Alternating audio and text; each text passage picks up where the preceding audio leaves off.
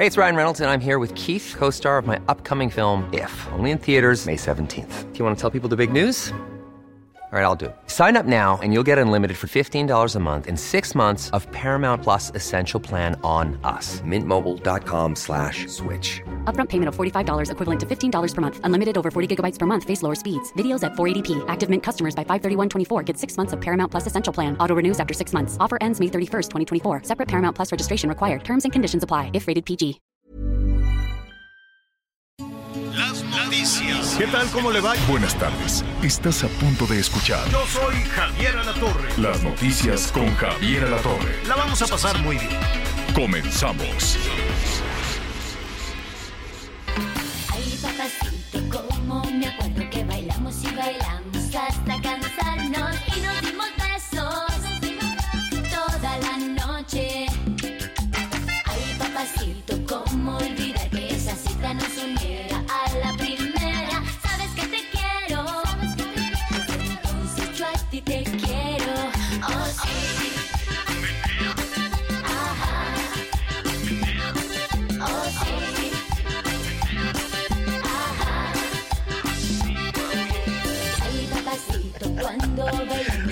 Pues sí, está bien ya. em- Que empiece el baile. Que empiece el bailongo, la celebración.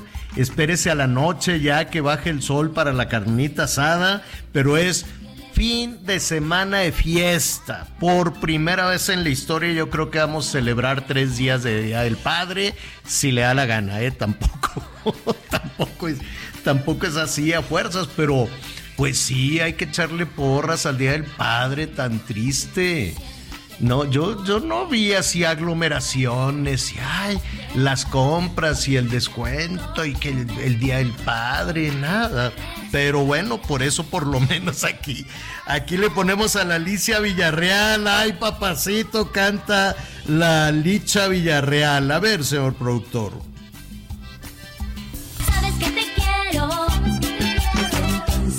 Ti te quiero. Oh, sí. Ajá. Bueno, pues ahí está. Entonces, ¿sabe qué vamos a hacer? ¿Sabes qué vamos a hacer, Miguelón? Que puedes ya empezar. Tú eres bueno para el baile, se me olvida. Tú, esa, esa seguro la estabas así, este, por lo menos la cabecita, por lo menos andabas cabeceando así, ¿no? Ya listo para, para el bailongo. Para el baile. Oye, felicidades, Miguelón, que te, que te celebren mucho.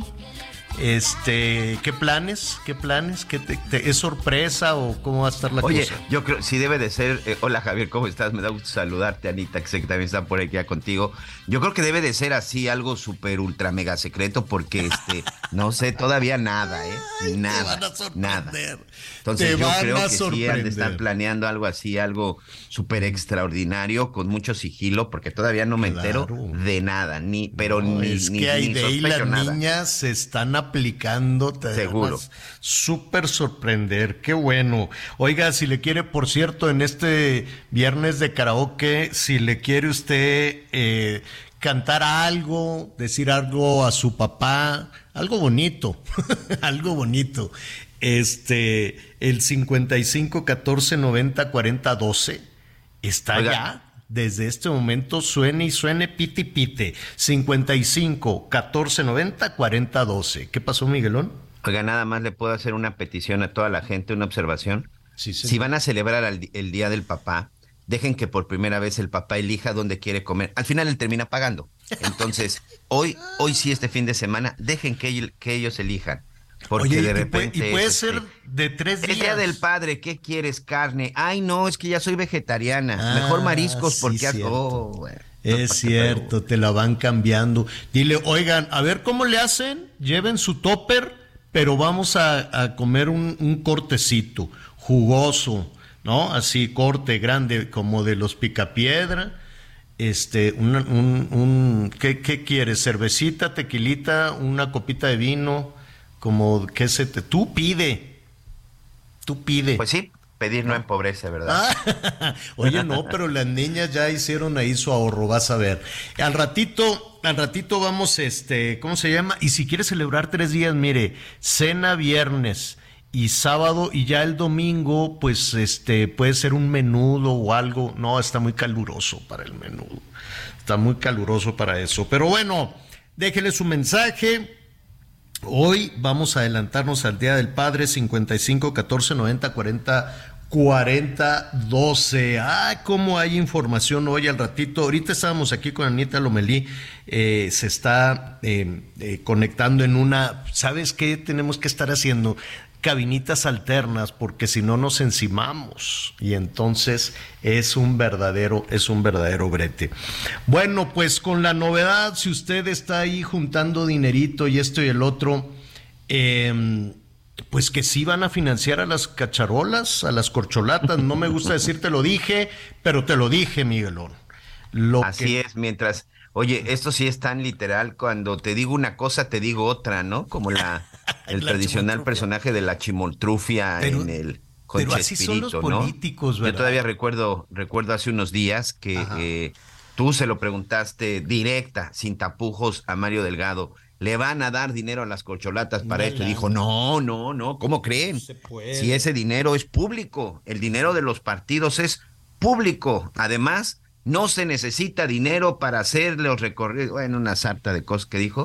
Acaba de entrar al edificio de Morena, a la sede nacional, porque hoy está pues ya el registro de todas las corcholatas, ya lo hizo Mm. Manuel Velasco. Se espera que llegue al rato, este, hoy ya no sé si Pues Claudia sí, Sheinbaum es jefa de y- gobierno, pero que llegue la señora, la doctora Claudia Sheinbaum, que llegue Dan Augusto, Mm. Marcelo Ebrard ya lo hizo, que llegue Monreal y por ahí Noroña. Pero le acaban de preguntar y dijo, sí habrá financiamiento, que también se sigue enredando. Mario Delgado, que de repente no sé qué, no sé qué le pasó antes, era un tipo tan elocuente, Es porque que dice, sí se le va a dar dinero a las, a las corcholatas para que empiecen su gira y sus recorridos. Su campaña. No para, no para su imagen personal. Ya no Pues entendí. Entonces, entonces, ¿para qué es? No, no igual y dice, nada. no te voy a financiar las fotos. Ya es que todos salen sonriendo en las fotos. No te voy a financiar las fotos, pero sí te voy a dar para los pasajes, para las tortas, los templetes, ¿no? Puede, puede ser, puede ser eso. Oye, hacer una campaña está caro, quiero suponer. ¿Sabes qué? Vamos, vamos invitando de, como esto va a estar tan largo, porque las elecciones son en junio, en julio, ¿no? 2 de junio, sí. ¿Junio o julio? Junio. Junio, señor. 2 Junio, de porque junio. luego te cambian 2020. los calendarios electorales. O sea, falta un año. El 2 de junio del 24 vamos a votar por presidente, presidente o presidente. Vamos a votar por ocho gobernadores, por la Y jefatura de, gobierno, Jefa de gobierno. de la Ciudad de México, por 500 diputados y 128 senadores. Uh, ay, nos faltan los presidentes municipales. 1580 presidentes municipales. No, hombre, imagínese, el gasto no sé, yo no sé si ya está listo el, el presupuesto para el año entrante, pero va a ser una sacadera de dinero, sacadera de dinero que van a, porque pues los procesos electorales nos cuestan una fortuna, cada voto nos cuesta una verdadera fortuna. Dicen que son Y si muy sale a votar solo el 40%, perdón Eh, por la fíjate. interrupción, como pasó Tan- recientemente, pues peor. Exacto. O sea, la- el baile tan caro, el vestido de los quinceañeras tan caro y que nada más llegaran cuatro de diez invitados. Imagínate. Que nos gastaron, no, que el salón, que la música, que este, que va, que la cena, la cremita, y el vals y eh, los moños de la quinceañera, todo, que estuviera todo, todo, todo, todo, todo, y bueno, te gastes una fortuna, pidas prestado, en fin, todo, y que nada más llegaran cuatro de cada diez invitados. Imagínate. Y si divides el costo de la fiesta entre, entre los 40 invitados, pues cada plato, Miguel, te va a salir como lumbre. Eso es justo lo que pasa con las elecciones. Nos gastamos un dineral y luego no vamos a votar. Y entonces, pues se queda ahí todo, todo lo del, lo del bailongo. Este, pues saludos a, a Mario Delgado. Al ratito vamos a ver si podemos platicar con él. Mira, yo sé que probablemente le hicieron, le hicieron manita de coche. y Pues Mario hizo las declaraciones. Sí. Eh, la- te voy a decir algo, es muy sangre ligera, Mario, para enfrentar todo este tipo de cosas. No pierde la sonrisa y dice, ya me metieron otra vez en problemas, a ver ahora con qué cara salgo. Y digo, entonces él sale y dice, pues porque le han de haber hecho, te digo, la manita de coche y dijeron, sí, les vas a tener que dar dinero.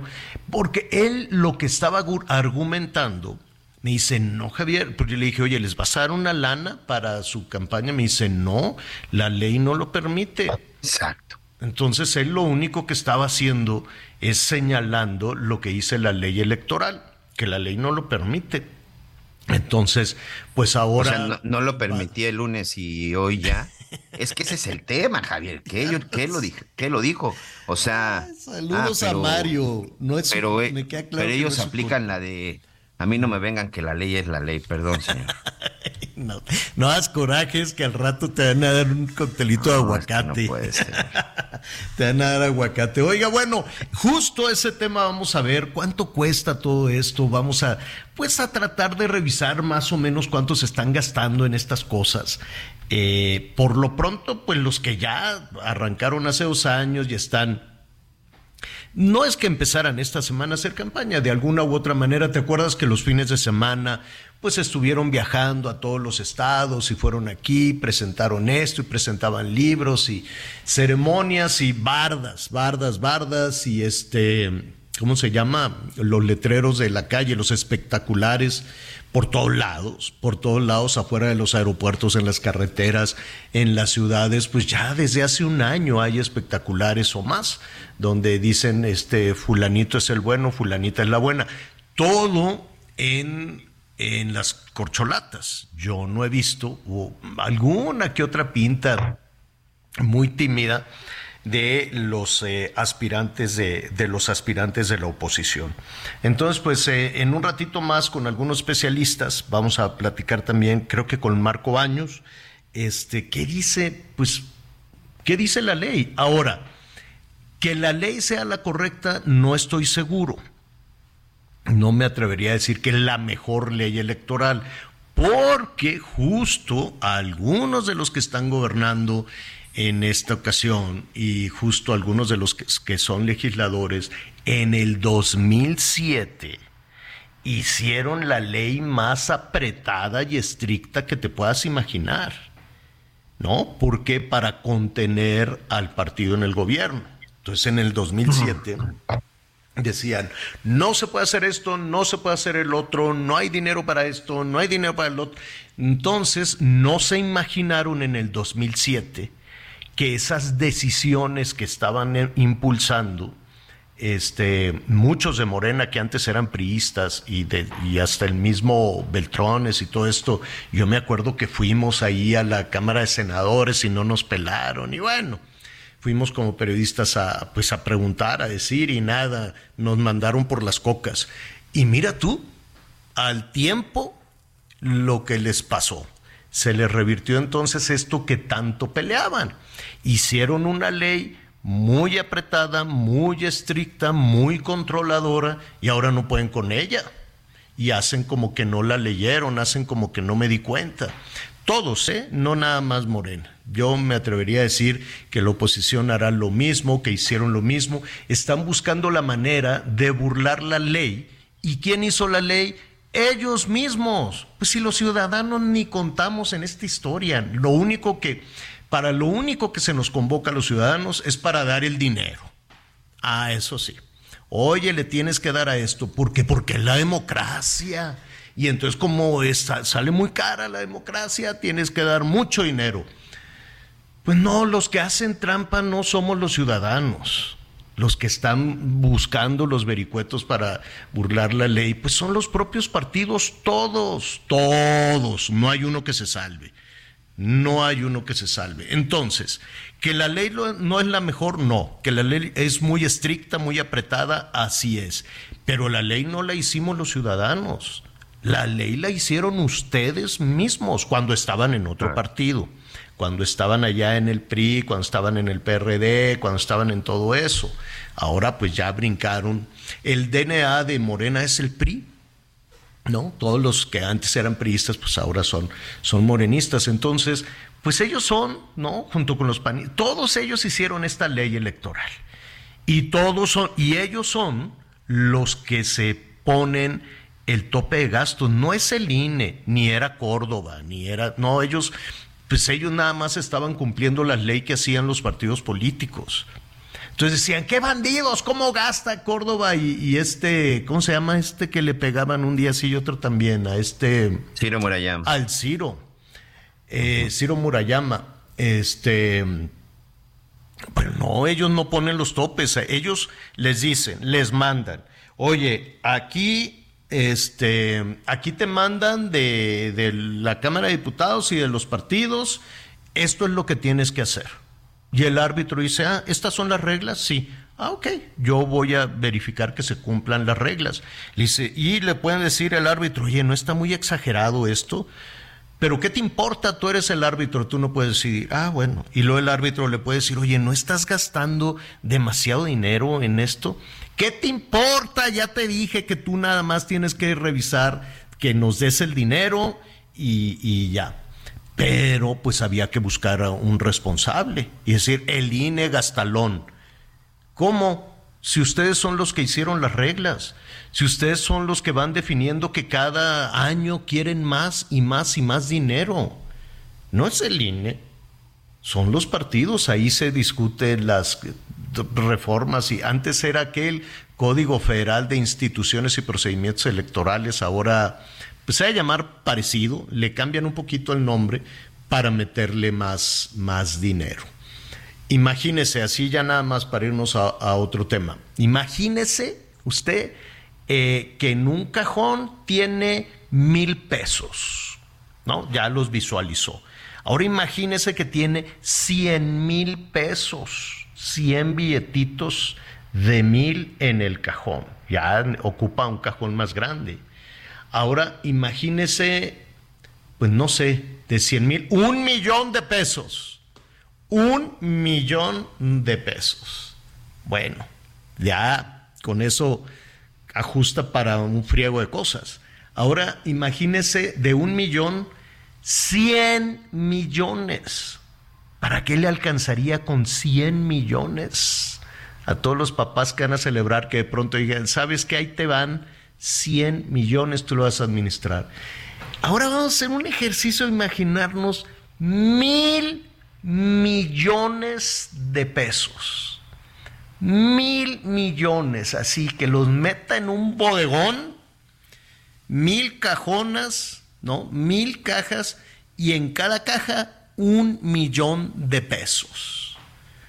Bueno, pues más o menos, déjeme decirle, eso, bueno, mil millones imagínese el bodegón, ahora dos mil millones de pesos. Bueno, esos dos mil, tratando de imaginarnos esa cantidad de dinero, es lo que tenía Morena, por ejemplo, para gastar este año. Y luego le seguía el PAN con mil, mil millones, mil millones doscientos, mil doscientos millones de pesos. Y así, ¿no? Eh, Morena, luego el PAN, luego el PRI, al ratito. De tal forma que este año ya se han de haber gastado mucho entre Coahuila Estado de México, no sé cuánto les va a quedar, porque para este año tenían poco más de 6 mil, como 6 mil 500 millones de pesos. La bolsa millonaria, 6 mil millones. Nuestros amigos agricultores que nos están escuchando en California, Sonora, Sinaloa, imagínense lo que podrían hacer, ¿no? En Nuevo León, en Jalisco, que están en Tamaulipas batallando todos pues, con los precios de garantía. Imagínate que les cayera una bolsa de no de mil millones, sino de seis mil millones. Bueno, eso se gastaron este año. Lo que no sé entonces, y ya rápidamente para no colgarme con esto, es... Em, ¿les habrá quedado dinero de esos 6 mil millones para financiar las campañas? Digo, de esos 2 mil millones, de los 6 mil, poquito menos de 2 mil, es lo que le tocó a, Morena. Eh, no sé cuánto le sobró de lo que se gastaron en Coahuila, en el Estado de México y en otros eventos, ¿no? Yo creo que tuvieron que gastar en, en otras muchas cosas. Este, ¿y ahora de dónde van a sacar? para, no sé si les quedó, porque lo del Estado de México les ha de haber salido como lumbre y lo de Coahuila no lo sé, porque ahí como que no le echaron, como que no le echaron este carne al asador, ¿no? Como que dijeron, ah, Coahuila, lo dejamos pasar. Este, pero pues vamos viendo este cuánto dinero les sobra para todo eso. Eh, ¿Qué dice la ley? Que no, pero pues siempre hay un vericueto, quiero suponer, ¿no, Miguelón? Siempre hay un vericueto para, para este Mira. tipo de cosas, sí. Mira, Javier, exactamente en este momento estoy también monitoreando completamente en vivo la conferencia de Mario Delgado y acaba de anunciar, van a recibir financiamiento Marcelo Brad, Claudia Sheinbaum, Ricardo Monreal y Adán Augusto, a quienes ha nombrado delegados del movimiento, ya sabes, de este de recuperar o de De cuidar algo- la, la de algo de transformación. cuidar la- la Cinco millones de pesos va a recibir cada uno de los precandidatos. Vamos, sea, perdón, pero Son, son, precandidatos, son candidatos, aspirantes. aspirantes. Cinco millones de pesos para viáticos de alimentos, hospedaje, transportación, para renta de templetes y lo necesario para sus eventos masivos. Dinero que por supuesto tendrán que comprobar y que saldrá de las arcas de Morena. Después de que habían dicho que no, que porque era dinero público y que porque era ilegal, bueno, como siempre, pues seguramente están acomodando algo de la ley y de los artículos o, o simple y sencillamente no les está interesando Pero, absolutamente nada. To- todo está en cómo lo 20 frases. millones de pesos. Pero- Yo no sé qué se haría hoy o qué harían muchas de estas muchas familias del México con 20 millones de pesos que se van a usar para las precampañas de los cuatro aspirantes de Morena. Bueno, ahí está. El asunto está en el fraseo, ¿no? Porque no le dicen campaña, no le dicen precampaña, no le dicen candidato, que en los hechos lo son, pero pueden ellos a, a la hora de la denuncia alegar, no, yo no estoy eh, financiando a un candidato, estoy financiando a un eh, defensor de la transformación o en fin, le buscarán ahí un, un- título y entonces lo- los del INE nuevos van a decir, ah, pues es cierto, tiene razón, es un defensor de, de, de, de las, este, de algo, ¿no? Entonces, al ser defensor, pues no es candidato, porque aquí en el papel no dice candidato, dice defensor. Ah, bueno, entonces pues ya denle el dinero y ya. Te adelanto que así va a ser. Me parece, yo no sé si con 5 millones de, de pesos alcanza para, porque pues no viajan solos y hay que, este, pues, los aviones, los autobuses, el agua, los hoteles, los templetes, el sistema de audio. Yo quiero suponer que hay que pagar nóminas o si no, no, no sé si van Y a además, y además son nóminas. 5 millones que del 19 de junio al 27 de agosto, Javier, ¿eh? Sí, Es sí, un sí, mes sí. y cachito, o sea, Sí, echándole más. cuentas ya de pronto... después en septiembre, que den a conocer, pues yo creo que ahí le tienen ya que soltar al candidato o candidata, este, pues otra cantidad enorme para viajar por el país durante un año. Y no nada más viajar por el país. Digo, me queda claro que los gobernadores y los presidentes municipales le van a tener que entrar con su cuerno. Los gobernadores le van a, oye, pues ahí te voy, y los gobernadores, ay, ahí vienen. Y pues a ver, búscale y contratan y dicen, oye, instálame, instálame la- el, sistema de, de- de la iluminación, ponme las sillas, yo luego te pago, mira, nada más que, como dicen los políticos, nada más que caiga el recurso, te voy a pagar. Este, y, y al final de todo esto, ¿sabe qué sucede? Que los este que prestan los servicios, ¿cómo se dirá? Los, los, los este personas que rentan los pues los templetes y las sillas y ponen las sodas, el agua, la comida, las gorras, todo esto, ¿cómo le dicen? Utilitarios, ¿no? Las camisetas, las playeras, los tortilleros, cobren por adelantado.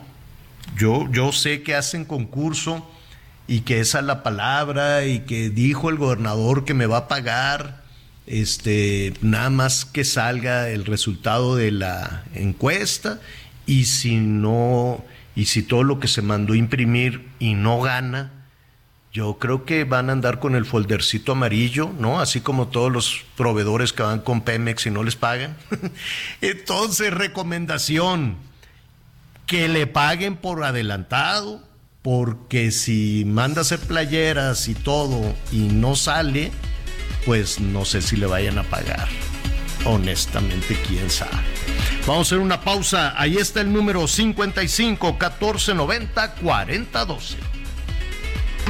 Ay, papacito, como me acuerdo que bailamos y bailamos hasta cansarnos y nos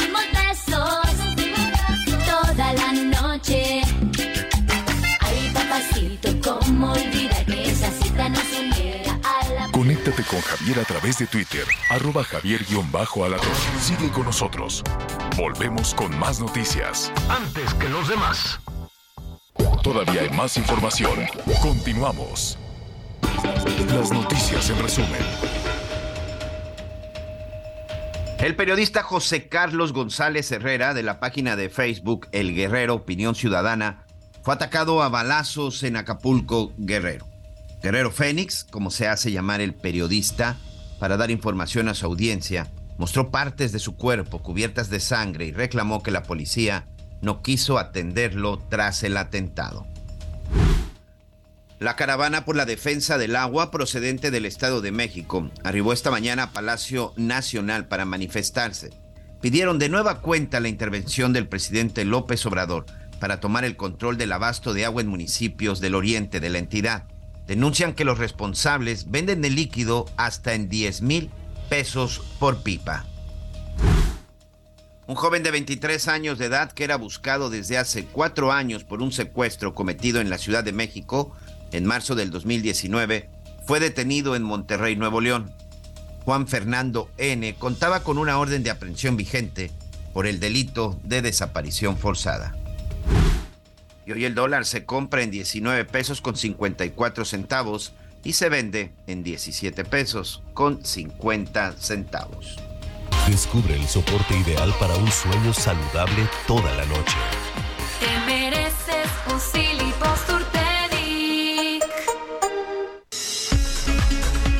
Y bueno, continuamos con más información en estos días. Pues hemos platicado y sobre todo le hemos dado a conocer la importancia y la necesidad de prevenir el futuro, ¿no? Creo que esa es una de las cosas que, sobre todo hablando de dinero, sí podemos hacer. ¿Ya sabe quién lo va a mantener en el futuro? Pues si está pensando que serán sus hijos, o que se va a casar con un millonario o millonaria, o que por ahí se va a encontrar la famosa olla con las monedas de oro, ¿qué creen? Parece que no, ¿eh? Esto es muy poco probable. Así que nosotros mismos debemos ser responsables de asegurarnos una buena calidad de vida, por supuesto, cuando lleguemos a la vejez. Hay que ahorrar en nuestra afore, no lo que nos sobre, no lo que de pronto, bueno, tengamos por ahí en, nuestra cuenta. Hay que destinarle quincenal, mensualmente, depende cómo usted cobre, un pequeño porcentaje, pero fijo, que sea prácticamente ya una costumbre. No esperemos a ser viejos para ocuparnos de nuestro retiro. Hay que hacerlo desde ya y va a ver cómo los resultados van a ser positivos y le va a cambiar la vida. Ahora que ya sabe que usted es quien va a mantener y sobre todo decidir su futuro, cuando empieza a ocuparse de su retiro. Quiere que alguien le dé más información y sobre todo profesional, entre a la página de la CONSAR, www.gov.mx, diagonal CONSAR, o llame a, Cer- a Sartel 5513 28 5000. 5513 28 5000. Que su ahorro de hoy asegure su retiro y para ello cuentas con tu cuenta de Afore. Bueno, muy bien. Gracias, gracias, muchísimas gracias por sus comentarios. Va- vamos a, a darle ahí una pausita a los, a los políticos porque hay, hay muchísima, muchísima información. Oye, Miguelón, antes de ir con nuestro siguiente invitado, al que no le van a dar, yo creo, regalo del Día del Padre. No, sí le van a dar, porque es otra cosa. La verdad, ese es otro tema. Es a Diego Coca. Qué Sí, pues no, bueno. Qué barbaridad. No, Oye, entre, la dicho, entre nuestros políticos, nuestros futbolistas, de veras estamos en un circo. Oye, la selección No, es un va. poco como la política. Te entusiasma, te emociona, dices ahora sí, ahora sí todo va a cambiar, no sé cuánto. Y rápale, no me gusta decir se los dije, Miguelón y Anita. Pero cuando nombraron a Diego Coca, yo dije, otra, pues ya más de lo mismo. O sea, después de la vergonzosa actuación de la selección nacional, es decir, nos emocionamos tanto con el fútbol y nos regresa tan poquito que parecen políticos, ¿no? Pero ahora sí vas a ver y bueno, pues es que estuvimos a punto, pero nos quedamos, pero nos hace falta. Y cuando anunciaron, yo dije, bueno, ahora sí le van a meter, ahora sí le van a echar candela y se van a traer a un fregonazo internacional de director técnico, alguien que tenga una visión, ¿no? Verdaderamente de, de, de, de campeón, una visión de campeón, no una visión aldeana local, chiquita, pequeña, ¿no? Así como, pues como una liga local. Y pues ve, bueno, el partido de ayer fue una cosa desastrosa y en las vergonzosa, vergonzosa y ridícula. 3-0 queda eliminado.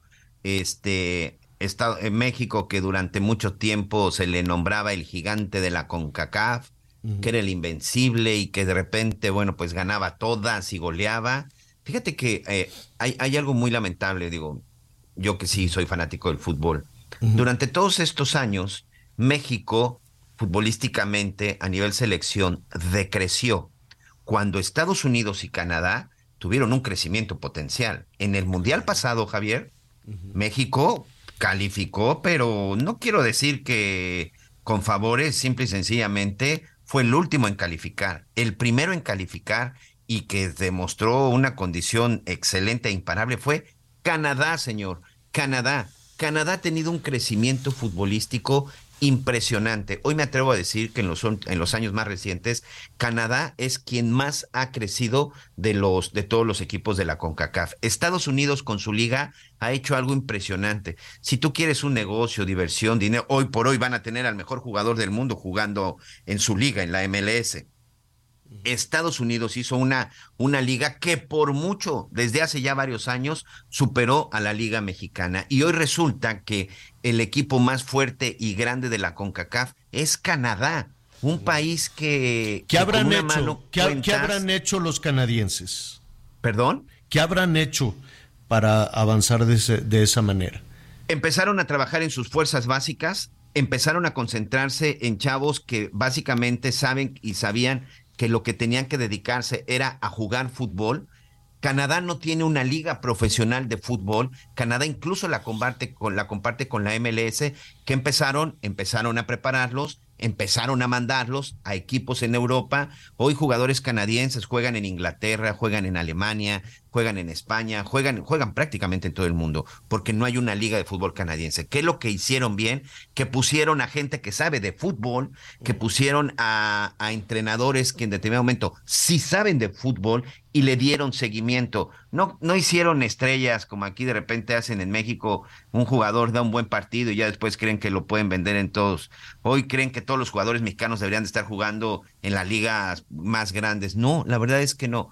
¿Qué fue lo que hizo bien Canadá? Se concentró en sus jóvenes, se enfocó en que se prepararan, que se prepararan antes de mandarlos a las grandes ligas aunque es un término beisbolero, futbolísticamente hablando, y hoy son los resultados. Y además es un equipo que desde hace muchos años juega junto y que no están con los cambios de directivos a contentillo absolutamente de nada. Bueno, pues al ratito vamos a retomar esto, no haga corajes, ahí está. Era, era pues un, un asunto muy anunciado, ¿no? De que de que la selección no, no, no avanzaría mucho, no llegaría mucho con esa decisión que se tomó de, de, Diego Coca, pues no, no hace mucho, pero perdonamos siempre perdonamos los aficionados y decimos, no, bueno, como quiera, aquí va la selección.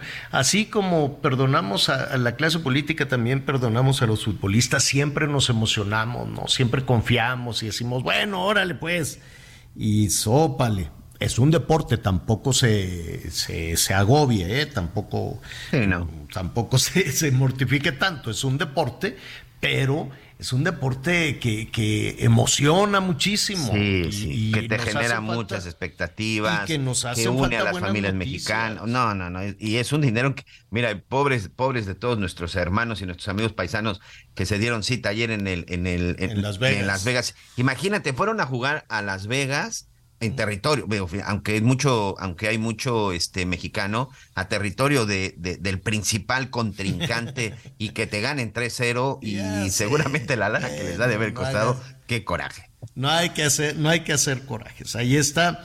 Esperemos que se tomen buenas, buenas decisiones. Oiga, si usted quiere tomar buenas decisiones, le recomiendo que, que escuche a nuestra siguiente invitada. Va a haber un congreso a distancia. No tiene usted que, que participar. Bueno, si quiere, déjeme ver si existe esa posibilidad, porque siempre el cara a cara es, es muy importante. Pero por lo pronto es virtual. Se llama Pasos Firmes hacia la Sostenibilidad, creando nuevas alianzas. Bueno, el título no nos dice mucho, y por, pero hay grandes oportunidades definitivamente para diferentes sectores de la población. Y por ello, pues yo le agradezco a Carmela Pires Carbó, directora de Fundación Quiera, para que nos invite precisamente a este congreso. Carmela, ¿cómo estás? Muy buenas tardes. Muy buenas tardes, Javier. Muchas gracias por el espacio. Al contrario, ¿de qué se trata?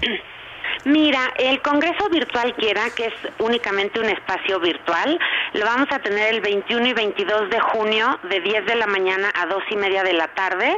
Se pueden inscribir en la página www.congresoquiera.org.mx. ¿Y qué se trata? Se trata de un espacio de capacitación, de formación, de interacción, principalmente a colaboradores que trabajan en organizaciones de la sociedad civil, pero también está orientado a estudiantes universitarios, academia, es decir, cualquier persona que esté interesada en aprender cómo ir eh, fortaleciendo a las organizaciones en un entorno pues nuevo, económico y social. Entonces vamos a ver desde nuevas tendencias en procuración de fondos, la evolución de la responsabilidad social y la idea es tener eh, espacios, unos de talleres, ¿no? interactivos o paneles para ir trabajando el tema del desarrollo organizacional, creación de sistemas de monitoreo y también la gestión de alianzas innovadoras. Cuando estamos hablando de, de donantes e inversionistas sociales, ¿a quién te refieres? Mira, pueden ser desde personas físicas que quieren dar sus donativos hasta organizaciones que usan esos recursos, no las organizaciones de la sociedad civil son quienes invierten los recursos en atender problemáticas sociales y también empresas, áreas de responsabilidad social. Si me permites darte un poco de contexto de nosotros, Fundación Quiera es la fundación de la Asociación de Bancos de México y llevamos 30 años trabajando para el desarrollo integral de niños, niñas, adolescentes y jóvenes que están en situación o riesgo de calle. Entonces, trabajamos con una red de instituciones que atienden a esta población muy vulnerable. Entonces, este congreso, que este es el quinto año que lo tenemos, es un espacio gratuito y abierto a cualquier persona que trabaje en una organización o que quiera trabajar o que quiera conocer de organizaciones de la sociedad civil. Está extraordinario. ¿Qué eh, dime algo, ¿esto cuesta? Eh, no, para el público no, es totalmente gratuito y es una inversión que hace Fundación Quiera con algunos patrocinadores. ¿Y, y cómo le podemos hacer? ¿Nos puede repetir las fechas y la, la manera de participar? Claro que sí, es 21 y 22 de junio de 10 de la mañana a 2 y media de la tarde. Y se pueden inscribir en nuestra página que es www.quiera.org o en la página del Congreso que es www.congresoquiera.org.mx. Y también en nuestras redes sociales, ah, Fundación Quiera, eh, somos Fundación Quiera en todas las redes sociales, ahí tendrán, este, bueno, también está el vínculo de cómo inscribirse y vamos a estar subiendo información además de las cosas que vayan sucediendo en el Congreso. Pues estaremos muy atentos, Carmela, y si no tienes inconveniente, retomamos después esta conversación con eh, los resultados. ¿Qué te parece? Me encantará. Muchísimas gracias, Javier. Al contrario, Carmela, gracias. gracias, buenas tardes. Gracias, buenas tardes. El Papa eh, ya se recuperó. Qué susto nos dio el Santo Padre. Nos dio un susto terrible, pero ya regresó el Papa Francisco fue dado de alta en el hospital Gemelli le- lo operaron de, de una hernia, lo abrieron. A ver, estaba ahí en, eh, en la Plaza de San Pedro, dijo, ¿saben que Ya no puedo más. Le dolía mucho el estómago y se lo llevaron allá al hospital. Lo sedaron, lo abrieron. Pues el Papa ya está grande, tiene que 80 y 85 años, 89 años. Ahorita se lo, se lo voy a checar. Pero bendito sea Dios, ya se recuperó, ya salió del hospital, ya regresó al Vaticano, ya va a retomar con calma, desde luego, todas sus actividades, aunque está planeando toda, de, de nueva cuenta sus giras. Qué bueno, qué bueno que tiene ese, ese entusiasmo el Papa Francisco. Y rápidamente, antes de los llamados telefónicos, yo le quiero mandar un saludo a Carlitos, mi hermano, que es su cumpleaños. A Carlitos, mi hermano, le van a mandar un pastel de matre de chochitos, que es una cosa espectacular. Espero, espero que él sí le llegue. ¡Ay, tu pastel, Miguelón! Ya voy a cumplir 50, señor, y bueno. No, bueno, de dos pisos, los de matre. Felicidades, Carlos. Te van a hacer pastel de dos pisos. Felicidades a Carlitos, mi hermano. Felicidades a Jesús, mi hermano. Hoy es el día del Sagrado Corazón de Jesús. Entonces, pues los, las eh, Jesucitas, los... Eh, eh, eh, ¿A quién más Jesús? El Padre José de Jesús Aguilar. Felicidades también, acaba de celebrar su cumpleaños. Mi padre se llamaba Jesús, Jesús Ah, Miguel. pues mira, Jesús Miguel. Es día de tu santo. Y acuérdese que las mañanitas se deben de cantar el día del santo. Y tú acabas de pasar tu santo hace poquito, Miguel. El día el, eh, del día. No, bueno, tú no eres mula, pero el día de las mulas. Ese es Manuel, señor. Ah, El- mi, san- Manuel. mi santo es en septiembre. Ah, el Manuel, 29. sí, Ya me pasaste a torcer. sí. Ah, no, para nada. Oiga, ¿cómo vamos con los comentarios, Miguelón? Oye, antes de otra cosa, 86 años tiene el, el 86, Papa Francisco, por dije, cierto. Te dije. 86. Este, rápidamente, gracias, gracias en verdad a todos nuestros amigos por sus mensajes. Eh, amigos de Michoacán, especialmente Jorge Nintales. No te enojes, Jorge. Aquí hablamos absolutamente de todos y por supuesto que no hay partido. Se enoja de pronto por lo que decimos de Morena y de que cuando dicen una cosa, dicen no. No, pero estamos hablando todos de los días, de- Jorge, ¿Cómo se llama Michoacán. nuestro amigo? Mi-? Jorge Nintales desde Michoacán. Le mandamos un Jorge, abrazo. salu- saludos a Jorge tan bonito Michoacán y ay, con este tema de los desplazados que ahí estamos pendientes con eso. Jorge, muchísimas gracias por, por tu comentario y aquí no, no, digo, no me refiero a Miguel. En este espacio estamos del lado tuyo, del lado de la gente. Cierto, Y, sí, sí, y- sí. y- y cuando hacemos una referencia a Morena, también hablamos del PRI y que vaya a ver la ¿Existe decepción todavía el PRI? Pues lo que queda con esa Sí, corruptela con esa remora brutal. que ahí existe todavía. O sea, el, el sexenio pasado fue un, una cosa descarada, pero verdaderamente descarada. Yo les decía, oye, no, no tienen ustedes temor de Dios de todo lo que están haciendo. Fue una robadera espeluznante lo que, el daño que hizo el PRI. Y así, y así estamos señalando que aquí a lo que me refiero, Jorge, Miguel, Yanita, es que los partidos políticos son necesarios porque son los vehículos, ¿no? Para todas estas cuestiones de los procesos electorales. A lo que voy es que nos cuestan mucho y nos dejan bien poquito. Poquito, cierto. Nos cuestan mucho y nos dejan muy poquito.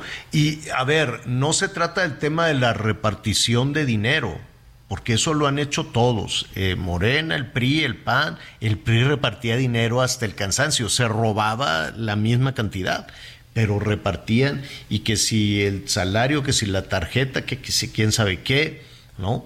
Y mira, pues perdió con todo y la repartidera de dinero. No se trata únicamente de repartir dinero, se trata de buscar el bienestar verdadero de las personas. Y no, digo, las cosas buenas que hace, que hace el gobierno federal se señalan, pero también las cosas que nos quedan debiendo. Y aquí de lo que se trata es de escucharnos entre todos. Y bienvenido, desde luego, tu, tu comentario, bienvenido tu comentario. Y, y esperemos, eh, desde luego, pues que con esto eh, pues logremos ponernos en sintonía. No se trata de vivir peleados y enojados, sino de escucharnos, así como con bienvenida toda tu, tu opinión, que nos da muchísimo gusto. ¿Qué más, Miguelón? Muchas gracias. Y bueno, aquí tenemos también un mensaje desde Santa Cruz, Jojocotlán, Oaxaca, Sagrario, Regina Soto. Muchas gracias. Este nos saluda desde, desde la zona de Oaxaca. ¿Qué tal? Buenos días desde Tampico. Escucha tu comentario sobre la selección mexicana. Pues sí, la verdad están como los políticos, te ilusionan, te ilusionan. Muchas gracias y al final te decepcionan. Muchas gracias de nuestro amigo Luis Manuel. Eh, un saludo a mi papá en Ciudad Sagún con la canción de Hoy tengo que decirte papá con Timbiriche, ojalá se Ah, pueda, la de Demetrio las bodas. Islas. La de las bodas, ¿no? Siempre la novia se subía al templete ya, ya avanzada la fiesta y cantaba esa de, ¿qué? Hoy tengo que decirte papá, ¿no? Entonces cuando la novia y sus amigas se suben al templete a, a cantarle al papá, eh, ya es tiempo de, de empezar a retirarse porque la novia va a cantar una hora seguida. Al cabo es su fiesta. Al Así ratito es. la vamos a poner con mucho, con mucho gusto. ¿Qué más, Miguelón? Saludos cordiales, Javier Anita Miguel desde Tehuacán, Puebla. Le mando un saludo a mi papá, el señor José Juárez, y fuerte, fuerte abrazo, Javier. Te saluda Armando Valadez desde León, Guanajuato. ¿Te acuerdas de los espectaculares de 50 millones que según pagaron los diputados? ¿Qué pasó con eso? Buenos Pues días, que- Javier, Anita Miguel. los- acá, los- nos, acá estamos con atrás Los Ángeles Azules estarán aquí para los festejos de nuestra ciudad por los 250 años desde Zapopan, Jalisco. Muchas gracias, Ah, Antonio. bueno, Mauricio. Torres de la Ciudad de México. Javier Anita Miguel, qué preocupante la forma en la que detuvieron a la jueza en Avenida Juárez. Ah, Se ve que Cuitláhuac la trae con ella, hasta nos parecemos a Nicaragua, dice Mauricio Torres desde la Ciudad de México. Sí. Claudia Sánchez, soy profesora, trabajo en la Escuela Secundaria 43, profesor Pablo Olivas en Guadalupe, Nuevo León. Ayer estábamos muy contentos porque nuestro plantel ya contaba con todos los salones climatizados. Y hoy en la mañana llegamos y nos encontramos con la novedad que anoche entraron a robar, no puede ser, y afectaron la caja de luz. Intentaron llevarse el cableado y nos dejaron sin luz en toda la escuela. Ahí está para el señor Samuel García, que anda muy contento también paseándose por todos lados con esos temas de seguridad. Oye, Le y- informo que aquí en Monterrey, Nuevo León, en todas las clínicas del IMSS, no hay clima y los elevadores no funcionan. Uf. Se imagina con este calor y los enfermos, es un doble martirio. Para ellos su enfermedad y el calor. En muchas clínicas no dejan llevar abanicos, en especial la clínica 25, unidad de oncología, y la clínica 68 y ginecología. Pobres bebés. Norma González desde Monterrey. Ahí está el señor Samuel García que anda muy paseador y muy contento por todos lados. Andas bien peleonero con todo el mundo, Miguelón. Señor, es que, es que mira, es que son de las cosas que, que, que en verdad uno, uno sí le da, da coraje, Javier. O sea, Sí, sí. efectivamente, hoy con el tema del calor, este, hay, hay muchos lugares, aquí en el sureste, déjame contarte rápido que hay un problema muy serio.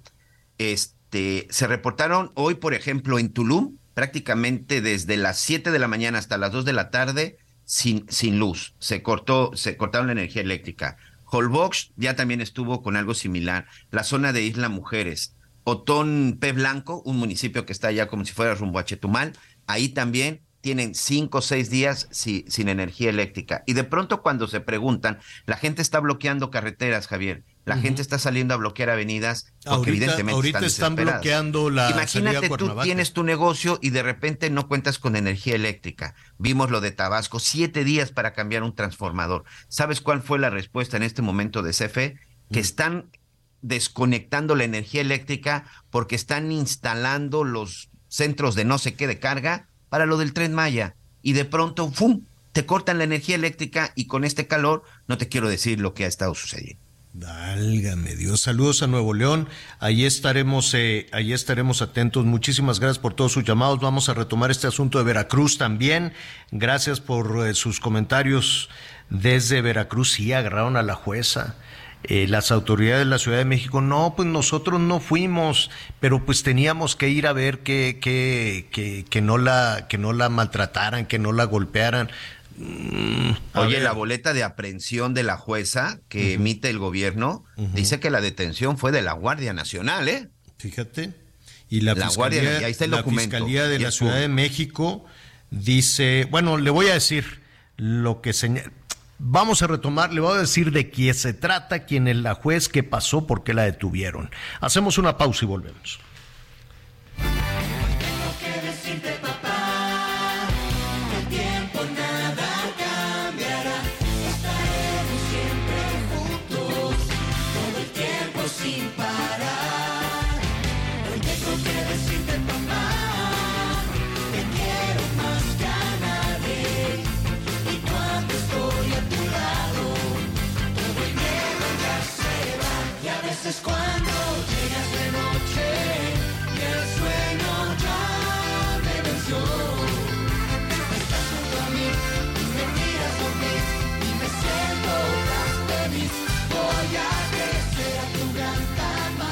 Conéctate con Miguel Aquino a través de Twitter, arroba Miguel Aquino. Toda la información antes que los demás. Ya volvemos. Todavía hay más información. Continuamos.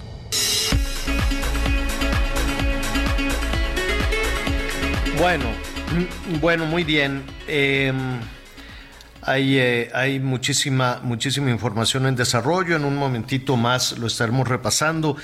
Eh, gracias por, sus comentarios, por sus llamados telefónicos. Sí, este fin de semana con el calor Anita Miguel, amigos, ah, hay que tomarlo con mucha seriedad. Nuestros amigos en Sonora nos están diciendo, San Luis Río Colorado, hoy 53, 53, a la sombra, ¿eh? 53 grados.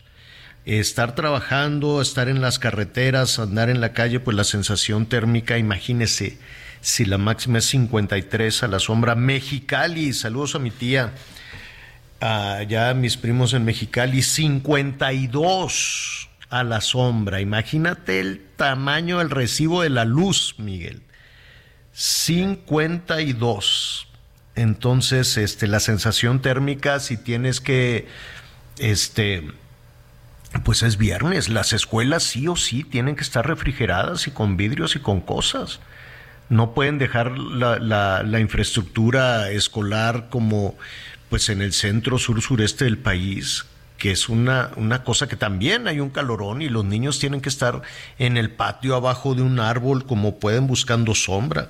Saludos a Navojoa, 51. En Michoacán, nuestros amigos que nos están escuchando en Michoacán, 52 en Huetamo. 52 a la sombra en Huetamo. Y así Así estaremos eh, revisando. Michoacán es uno de los estados también. En Tepalcatepec, Miguel, 50.3. 50.3. Entonces, sí es una cosa este, fuerte, muy, muy, muy, muy complicada. Pues eh, hay que no nada más refrescarse, hay que este, hidratarse todo el tiempo, todo el tiempo. Mucho, no, no, yo sé que los mexicanos consumimos mucho soda, mucho refresco, pero no necesariamente con, eh, con, las bebidas azucaradas le puede dar con el hielo y, y, el refresco, pues una sensación por un momento, ¿no? Pero lo mejor es agua y no necesariamente, digo sí, aviéntele un hielito si quiere, pero agua, agua, agua, prepárese un suerito para que pueda jalar. Y ya después por la noche que baje la temperatura y eso, pues una cervecita, pero el alcohol deshidrata. Recuerde usted, no, no voy en contra de la cerveza, ni de los refrescos, ni, ni nada de eso. Cada quien es libre de, de consumir lo que, lo que mejor le parezca, pero hay que tomar buenas decisiones y apelar al sentido común en estas, eh, en estas situaciones, en estos casos. Así es que Qué barbaridad, con temperaturas, mire, todavía al principio de la semana estábamos hablando de temperaturas entre 40 y después entre 40 y 45 y ahora ya estamos hablando de temperaturas de 50. Así es que este es un asunto muy serio, los golpes de calor, lo que hemos repetido en varias, en varias ocasiones. Eh, señor productor, en cuanto estemos ya con la comunicación con nuestro eh, entrevistado. Me va a dar eh, mucho gusto saludarlo para todo este tema de los dineros de Oye, los por dineros lo pronto, electorales. Por Sí. lo pronto, déjame decirte que este Ricardo Monreal ya también ya llegó para, para su registro y en un hotel ahí de la zona de la Alameda, pues Adán Augusto también ya está mandando ahí, mandando ahí su mensaje. Entonces, a extremar precauciones, mis amigos de allá de la Ciudad de México, porque en toda esta zona, pues está la fiesta, está ahí hasta la marimba y todo esto. tropical. Y están, hay muchos cierres a la circulación, principalmente y van a llevar, en la zona eh, de la Alameda. llevan, híjole, yo, yo, yo sé que, que los políticos son este pues muy carismáticos y, y tienen muchos seguidores y la competencia es muy emocionante, pero llevar comparsas con la Ciudad de México tiene 34 grados, ¿eh?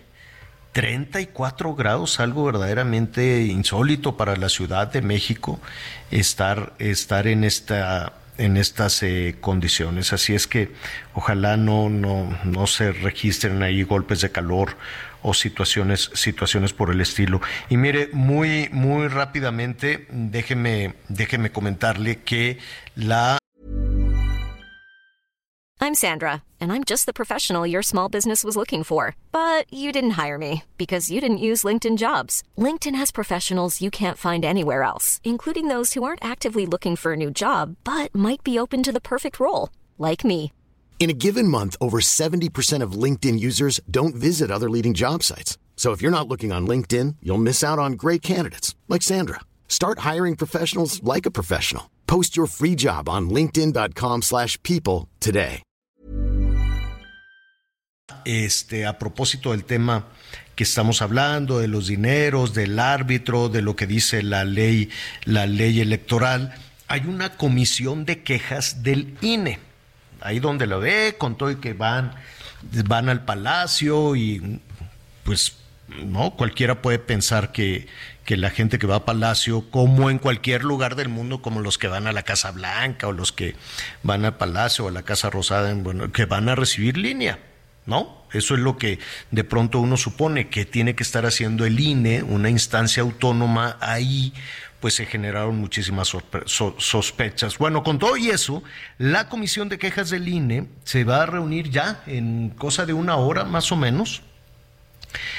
Eh, y vamos a ver qué sale de ahí. Nada más hay que recordar, Miguel, que este mor- eh, el INE, eh, déjame ver cuándo fue, eh, a fines de mayo, a fines de mayo le pidió a Morena que detuviera los recorridos de las corcholatas la comisión de quejas del INE. El árbitro hasta sorprendió cómo el nuevo INE le está pidiendo eso a las corcholatas. Sí, les pidió, ¿saben qué? Dejen de andarse paseando porque están gastando dinero y están haciendo actos anticipados de campaña. Pero pues no pasó nada. Entonces, este, ¿cuál es el argumento? Dicen, no, no están haciendo campaña, se, son este, visitas de defensa de, de la De la transformación. transformación. sí. Entonces, pues vamos a ver si la comisión de quejas dijo, ah, ok, ah, bueno, entonces sí, gástate eh, y sigue dando vueltas, al cabo es otra cosa eh, que no es campaña. Eso va a suceder a la una de la tarde. Ya veremos, ya veremos qué pasa, qué pasa en ese, en ese sentido. ¿La ley es la mejor? No lo sé. Yo creo que es una ley muy, muy eh, que se tendría que revisar. Es una ley muy estricta, muy severa y muy este, agujereada ya, ¿no? Se le busca por aquí. Se Ahora, esa ley no la hicimos ni usted, ni yo, ni Miguel, ni Anita. La hicieron los propios políticos, los propios partidos políticos, los legisladores, que son quienes cada rato están buscando a ver por dónde se brincan las trancas. Vamos eh, a platicar de qué está sucediendo, qué podría suceder de acuerdo a la ley y bueno, pues con las reservas de que, defin- de que algo en efecto pueda suceder. No sabe qué gusto nos da siempre contar con la participación del doctor Javier Martín Reyes, investigador del Instituto de Investigaciones Jurídicas de la UNAM. Javier, qué gusto saludarte, muy buenas tardes. Hola, ¿qué tal, Javier? Como siempre, un gustazo saludarles a todos y a todas las personas que nos escuchan. Oye, que, que no es campaña, que no son precandidatos, que son este ¿qué? aspirantes a defensores de la transformación. Coordinadores. Sí, a ver, eh, Javier, yo, yo creo que aquí hay que decirlo con todas sus letras. Lo que tenemos enfrente es un evidente fraude a la ley. ¿Y por qué es un fraude a, a la ley, Javier? Pues porque, mira, como tú bien lo decías, ¿no? uno puede estar de acuerdo o no estar de acuerdo con las leyes que están vigentes, pero las leyes en una democracia constitucional pues no están escritas en piedra, se pueden modificar cuando las mayorías políticas así lo deciden. Así pasó, así los pasó, así pasó en el 2007 y la hicieron más apretada, Tocayo. Totalmente. ¿Y sabes cuál es la, la enorme paradoja, Javier? Que hasta 2007 no teníamos regulación de las precampañas, es decir, la ley no decía cómo los partidos políticos podían elegir a sus candidaturas. No es no estaba regulado el financiamiento, quién puede poner o no poner dinero, de dónde vienen esos recursos, no estaban regulados los topes de gastos de campaña. Había un vacío, déjame ponerlo así, la ley y el derecho no lo entraban a regular. Y fueron precisamente los partidos de oposición, entre ellos los partidos de izquierda, donde militaba entonces Andrés Manuel López Obrador, quienes dijeron que esa falta de regulación, Javier, afectaba la equidad de la contienda electoral. Tú te recordarás, ¿no? En la elección de 2000, cuando gana Fox, una de las quejas que hubo de los partidos perdedores fue que Fox se la vivió en campaña muchos años y que anduvo utilizando recursos, Vi- vino obviamente el tema de los amigos de Fox, es decir, ahí había una enorme cantidad de problemas por esa falta de regulación que le pegaban a la equidad de la contienda, para decirlo pronto. Había contendientes que arrancaban la carrera antes que otros y se decía, bueno, eso puede tener un efecto negativo. Y por eso es que en 2007, como bien dices, una regulación que es muy restrictiva en términos de los tiempos, del financiamiento, de las cosas que se pueden hacer o no se pueden hacer. ¿Cuándo inician las precampañas? Según la ley que se tiene que aplicar en este momento, eh, estimado Javier, hasta noviembre. En este momento ni siquiera ha iniciado el proceso electoral, mucho menos podríamos ver actos anticipados de campaña. Pero ¿qué es lo que dice Morena? Que esta no es una precampaña, que esta es una elección interna de un cargo de dirigencia, ¿no? Que, que además, imagínate, el eufemismo es la coordinación de defensa de la transformación, es decir, cosa más indeterminada no puede haber. Y es, y es un cargo que además hay que decirlo, ni siquiera está contemplado, digamos, en los estatutos de Morena. Dicen que es una contienda para un cargo interno, le esos- ponen este nombre que no dice absolutamente nada. Esos argumentos, perdón que te interrumpa, Javier, estos argumentos de que es una contienda interna, de que están recorriendo el país eh, y ahora les van a dar dinero además eh, para convertirse en defensores de, de la transformación, eh, ¿son válidos para no, para no ser sancionados? Es decir, pueden alegar Hoy, por ejemplo, a la, a la una de la tarde, el Comité de Quejas de Morena va a resolver si Morena le hizo caso o no eh, cuando les ordenó detener las giras de las corcholatas. En, en los hechos, pues no los mandaron por las cocas, no, no, no le hicieron caso. No sé qué van a resolver el comité de quejas, no sabemos hacia dónde se van a ir. Esto, em, pues podría ser, podría ser eh, más grave, pero el argumento por adelantado, y aquí nos lo ha dicho Mario también, Mario Delgado dice, no, pues es lo mismo, estamos nada más buscando al defensor de, de la transformación. ¿Es suficiente con ese argumento? No, no, no, para, para nada, Javier. A ver, yo, yo te diría, con tantido sentido común, ¿no? Eh, todos sabemos que esta es la elección de la candidatura presidencial, digamos, eh, eh, por, por el amor de Dios, ¿no? Todas las, las llamadas corcholatas, Claudia Sheinbaum, Marcelo Ebrard, Adán Augusto, eh, Monreal, Noroña y Manuel Velasco, incluso Noroña lo puso en su carta de solicitud de licencia al cargo de diputado, que iba a buscar la nominación de- para la para la contienda presidencial. Hombre, creo que Morena, Mario Delgado tendrían que pensar que la ciudadanía, eh, quienes opinan, la prensa y los especialistas, eh, somos todas y todos eh, pues unos verdaderos ingenuos, por no decir eh, otra cosa, para no darnos cuenta que es evidente que lo que están seleccionando es a la candidatura eh, presidencial. Por eso te digo que jurídicamente esto es un fraude a la ley, ¿Por qué? Porque utilizan un mecanismo que en principio no es ilegal, o sea, es perfectamente entendible, Javier, que los partidos políticos tengan cargos internos, tengan dirigentes y tengan procesos internos. Eso es perfectamente legal, pero utilizan ese procedimiento que es legal con un fin que es abiertamente inconstitucional e ilegítimo, que es simular una elección de la candidatura presidencial. Mira nada más la cantidad de violaciones. Fuera de los tiempos, se están adelantando y con eso están generando una ventaja.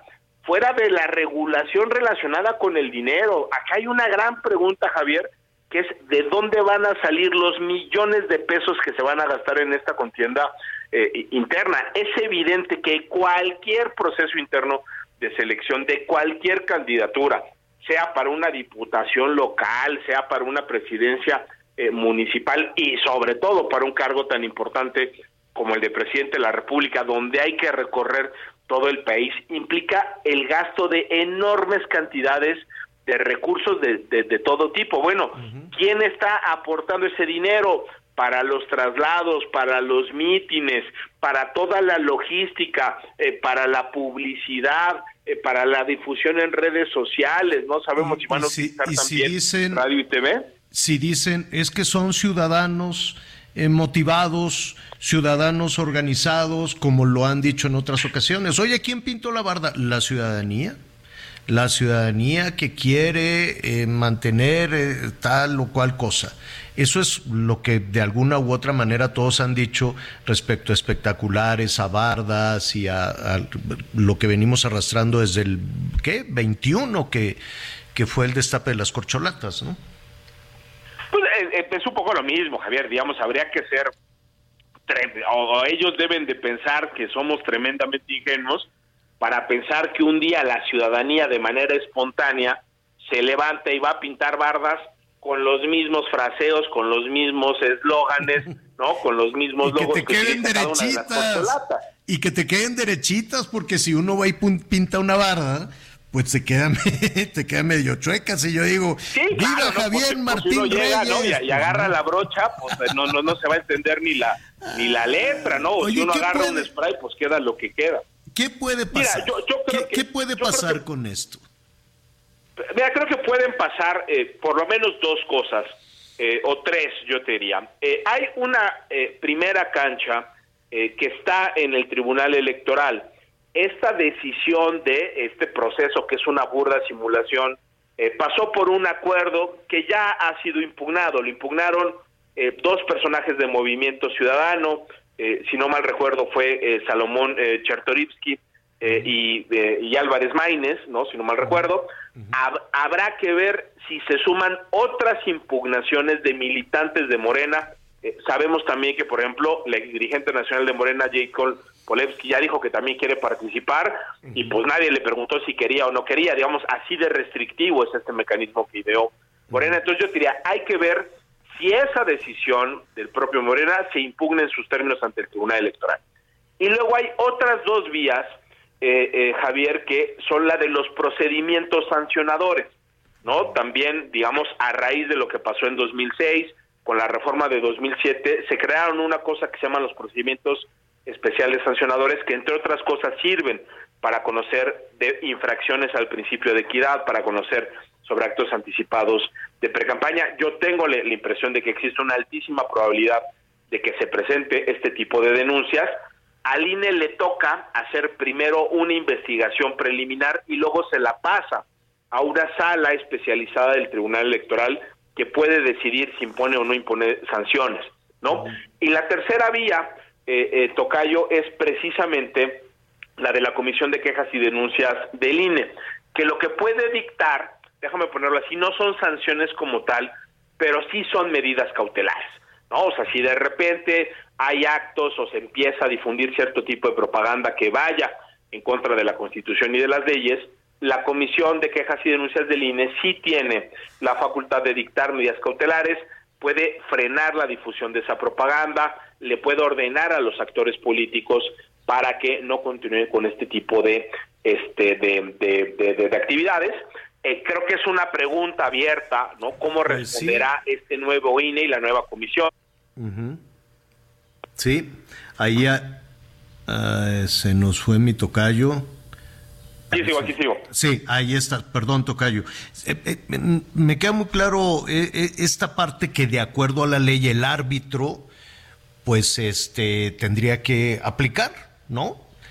Si no nos gusta la ley, bueno, pues ya yo supongo que con la nueva con- conformación del, Congreso y, en fin, toda la, actividad política que siempre hay, pues tal vez, solo tal vez van a querer modificar algunas al- al, eh, eh, estas cosas. Pero mientras tanto, eso es lo que hay.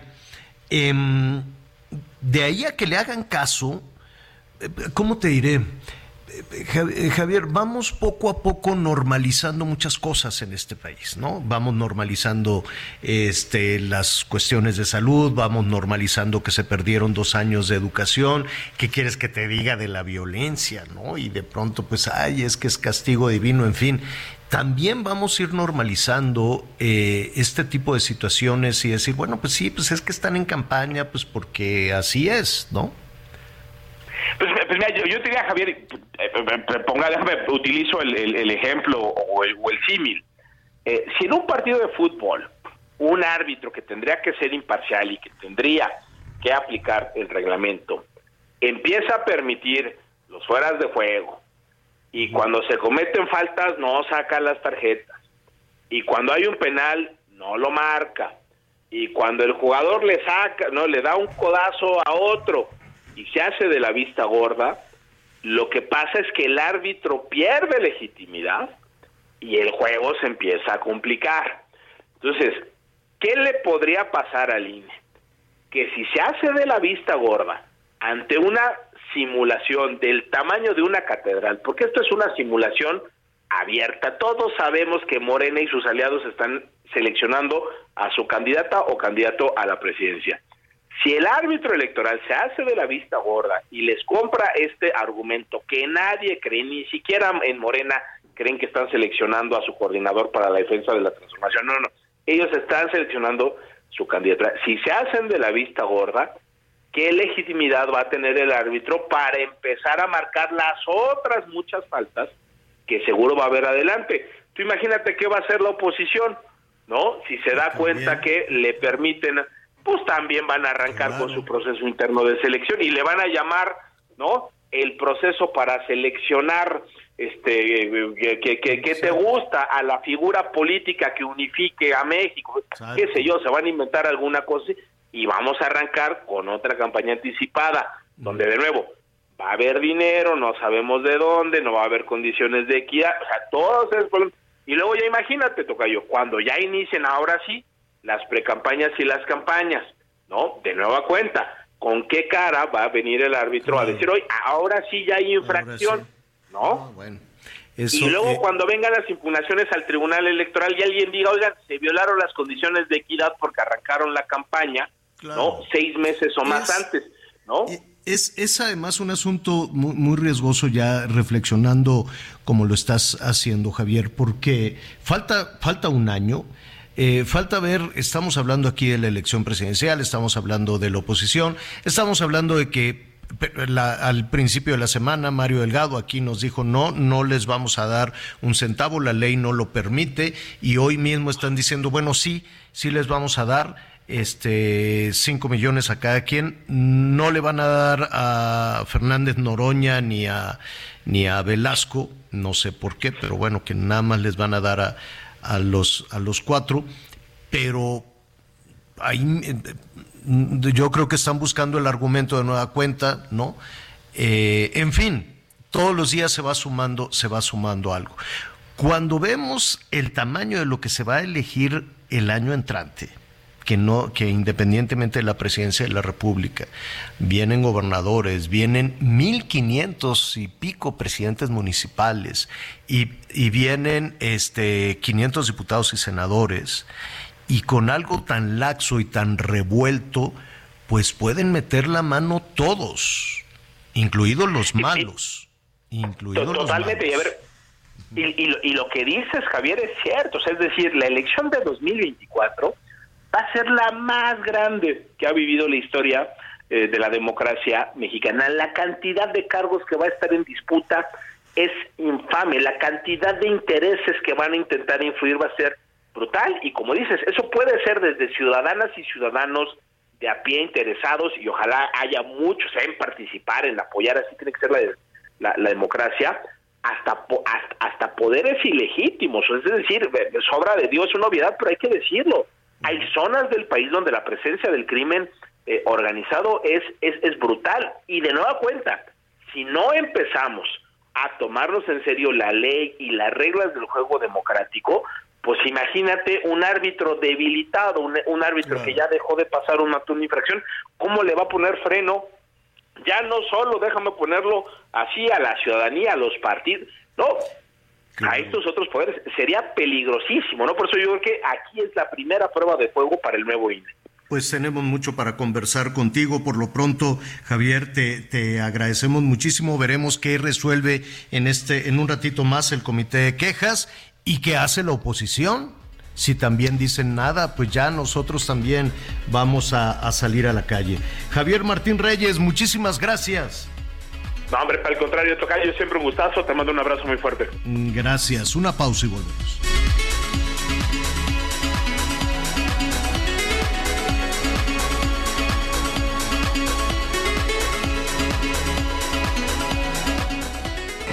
Conéctate con Javier a través de Instagram.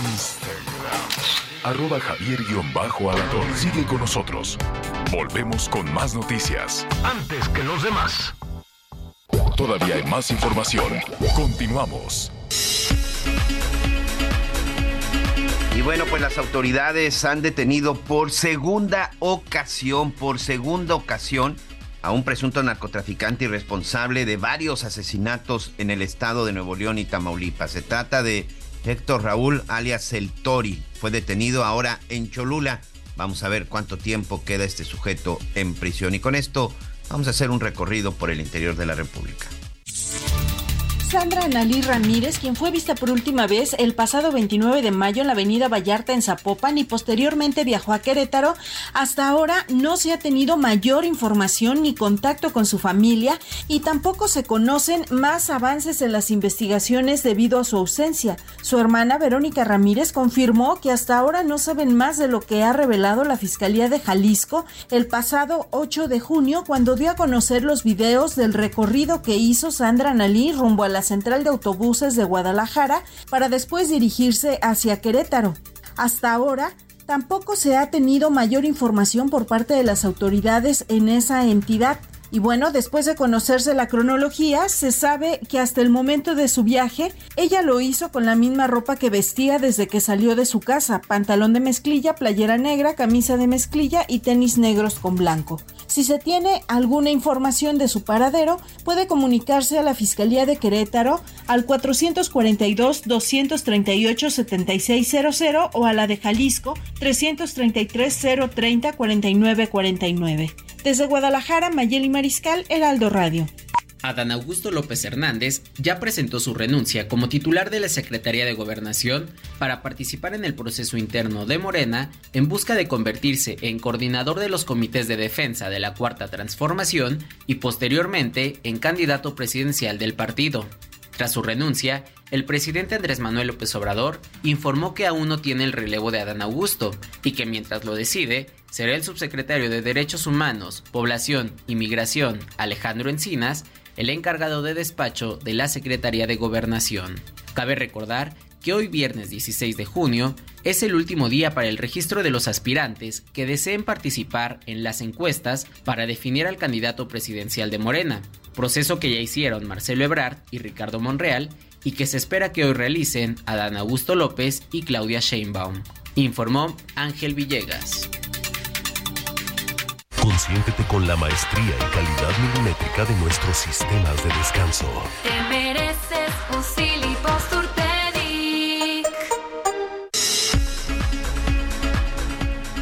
Muy bien, muchas gracias. Continuamos con más eh, información, pero pues también información que nos sirve pues, de una manera muy útil y tiene que ver esto con la inversión. Sobre todo si usted todavía tiene por ahí un guardadito, todavía tiene la lana que le dieron por el reparto de utilidades de este año. ¿Por qué no prueba algo diferente con City Banamex? Sí, vamos a hablar de invertir. sin duda la mejor forma de hacer crecer el dinero y sobre todo cuidarlo.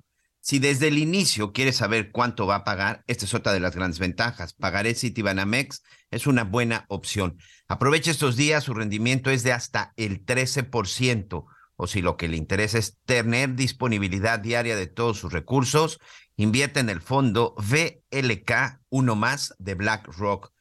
Aquí lo más importante es que no hay plazos forzosos. No necesita ser un experto y puede hacerlo de una manera muy sencilla. En verdad es muy sencilla de la app Citibanamex móvil. No se pierda la oportunidad de mejorar la relación con el dinero y sobre todo hacerlo crecer. Inicie hoy mismo. Consulte pues todos los términos y condiciones en citibanamex.com diagonal inversiones. A cuidar nuestro dinero. Bueno, gracias a Gracias a todos nuestros amigos que han estado muy activos, muy atentos con todo, con, con saludos y también participando con, con los temas eh, que hemos tratado esta tarde. Eh, Juan Cantú, gracias. Juan Cantú desde Nuevo León, pues te da la razón, Miguelón. Te da toda la razón. Dice, yo estoy de acuerdo con Miguelón. El gobernador Samuel García solo sabe pasearse. Válgame. Bueno, saludos allá. El pueblo es sabio, señor. el pueblo es muy sabio, claro, siempre va a tener, siempre va a tener la última palabra. Oiga, y el que también está en el ojo del huracán, pues es el gobernador Cuitlagua García, el gobernador de, de Veracruz. Eh, mire, ha tenido enfrentamientos incluso hasta, ¿qué quiere? Hasta con el senador Monreal, hoy precandidato a la presidencia también y luego pues, dice, ¿a quién? Pues vamos contra Norma Piña, pues contra la ministra y le organiza, eh, le manda ahí pues ataúdes y bloqueos y insultos y, y cuanta cosa. Y ahora en esta, en este tema del Ejecutivo contra el Poder Judicial, pues también tiene, eh, pues no, yo quiero suponer, Espero que no sea una cuestión de carácter, eh, de carácter político. ¿A qué me refiero? La situación de la jueza de Veracruz, Angélica Sánchez. Esta jueza de Veracruz vino aquí a la Ciudad de México. Primero la detuvieron en Veracruz, la liberaron por falta de pruebas, le estaban acusando de, no, no, no recuerdo muy bien, de haber dejado en libertad a, a, un presunto delincuente, también de tráfico de influencias, pero pues finalmente no hubo elementos para este para su detención, la dejaron en libertad, vino al Senado de la República, vino desde Veracruz al Senado de la República, hubo un eh, reconocimiento y en ese mismo evento en el Senado, Ricardo Monreal, que en ese momento ya, ya él ya dejó su, su, su cargo como coordinador, eh, no renunció a él, sino que pidió licencia al Senado de la República y, eh, pero cuando el aún coordinador de Morena, Ricardo Monreal, le, dijo que estaban con ella, le manifestaron su solidaridad por lo que está sucediendo en Veracruz, ¿no? Eh, le, la felicitaron. Eh, pues, el coordinador de Morena en el Senado de la República felicitó a la jueza, le dijo por resolver con independencia. Salió del Senado, se fue a su hotel y dijo, bueno, pues ya este ya para prepararse de regreso a Veracruz. ¿Y qué pasó entonces, Miguel? Bueno, pues en el momento que iba saliendo, acompañada precisamente de su hija, que si no me equivoco ya la tenemos en línea, pues unos sujetos vestidos de civil la detuvieron. En el momento, pues fue todo un caos. Hay imágenes en donde evidentemente se muestra el forcejeo. Por ahí incluso se lanzaron algunos, algunos golpes y había mucha duda acerca de quién los había detenido, había incertidumbre, había dudas. Hay un documento oficial que tú te metes al registro nacional de detenciones, Javier, y en ese documento oficial dice que los responsables de la detención, o por lo menos así lo señala este documento del gobierno de México, aclaro, Registro Nacional de Detenciones, dice autoridad que efectuó la detención, Guardia Nacional, autoridad que lo tiene a su disposición, Fiscalía Antisecuestro y lugar de detención, se da precisamente este, la dirección de este hotel, Javier. ¿La Fiscalía Antisecuestros? Correcto, autoridad que lo tiene a disposición, Fiscalía Antisecuestro, ubicación actual, Fiscalía Antisecuestro. Si no me equivoco, debe ser la fiscalía que se encuentra eh, adscrita a la Fiscalía de la Ciudad de México. Pero eh, vamos a ver qué fue lo que pasó. La jueza eh, precisamente estaba acompañada de, de su hija y vamos a, a platicar en este, en este momento en este momento con ella. Permítame un... Ingrid Gómez, señor. Con Ingrid. Ya está en Ingrid, la línea, sí. Ingrid Gómez, muchísimas gracias por atender esta comunicación. Buenas tardes. ¿Qué fue lo que sucedió? Buenas tardes, eh, pues gracias por darnos este espacio para decir lo que pasó. Como ya bien refirieron, el día de ayer nosotros estuvimos, bueno, llegamos de, de Veracruz aquí a la Ciudad de México porque este fuimos, bueno, yo solicité una una cita con el senador Monreal y me dijeron que, que viniera el día de ayer. Eh, como hay un hay un video donde mi mamá y yo estamos ahí en la firma de un de un convenio que se realizó entre el Senado y una barra de abogados, un colegio de abogados, y pues este el senador expresa su solidaridad y todo esto. Y el día de, de hoy nos quedamos este aquí en la Ciudad de México en el Fiesta Inn Centro Histórico. Este porque mi mamá tenía la intención de solicitar una audiencia con la ministra Norma Piña para expresarle todo pues su miedo su la violación a sus derechos humanos. Y nos quedamos hoy para para para ir a la, a la Suprema Corte de Justicia. Eh, el día de hoy ya íbamos de salida del hotel eh, como a las 7.20 de la mañana hace en unos en unas entrevistas que di anteriormente di unas horas mal pero pues obviamente no tenía bien las las horas contempladas pero pues eran aproximadas ahorita ya que entré a mi registro de llamadas pude ver que eran como las 7.20 siete y media de la mañana cuando íbamos de salida del, del hotel y en ese momento una mujer eh, vestida de civil completamente de negro tatuada de un brazo completamente este nos dice que bueno le pregunta a mi mamá que si es Angélica Sánchez mi mamá le dice quién la busca y dice que por favor no nos movamos porque van a llevar a cabo una diligencia nosotros le preguntamos diligencia de qué no nos dicen no nos querían decir. Y en ese momento pues queremos volver a meter a mi mamá al hotel para que no ocurra lo que ocurrió. Y esta mujer le impide el paso la forcejea yo como puedo se la quito y este y la metemos al, al elevador donde ella también se mete a la fuerza para impedirnos subir al hotel y este en ese momento nos dicen que tienen una orden de aprehensión la cual tengo aquí a la vista es una hoja tamaño oficio nada más este que tienen una orden de aprehensión en su contra eh, y que y que por favor espere ahí no porque van a traer la orden de aprehensión. Este está firmada por el licenciado Roberto Santos Maldonado que es un juez de Pacho Viejo. Mi mamá está amparada ante el contra los jueces de Pacho Viejo de, del distrito judicial de Jalapa para que no se lleve a cabo una orden de aprehensión precisamente. Esto se lo hacemos saber a estas personas que pues hasta la fecha no, hasta este momento no sabemos si son de la Guardia Nacional o quiénes eran. Y este se las hacemos ver mi mamá traía un, un este cómo se llama una copia de su suspensión condición su, su, este condición su su, eh, su suspensión provisional perdón del amparo eh, se las entrega y este se la llevan la, el, el bonche de hojas. Como tres minutos después regresan y dicen esto no sirve y agarran a mi mamá.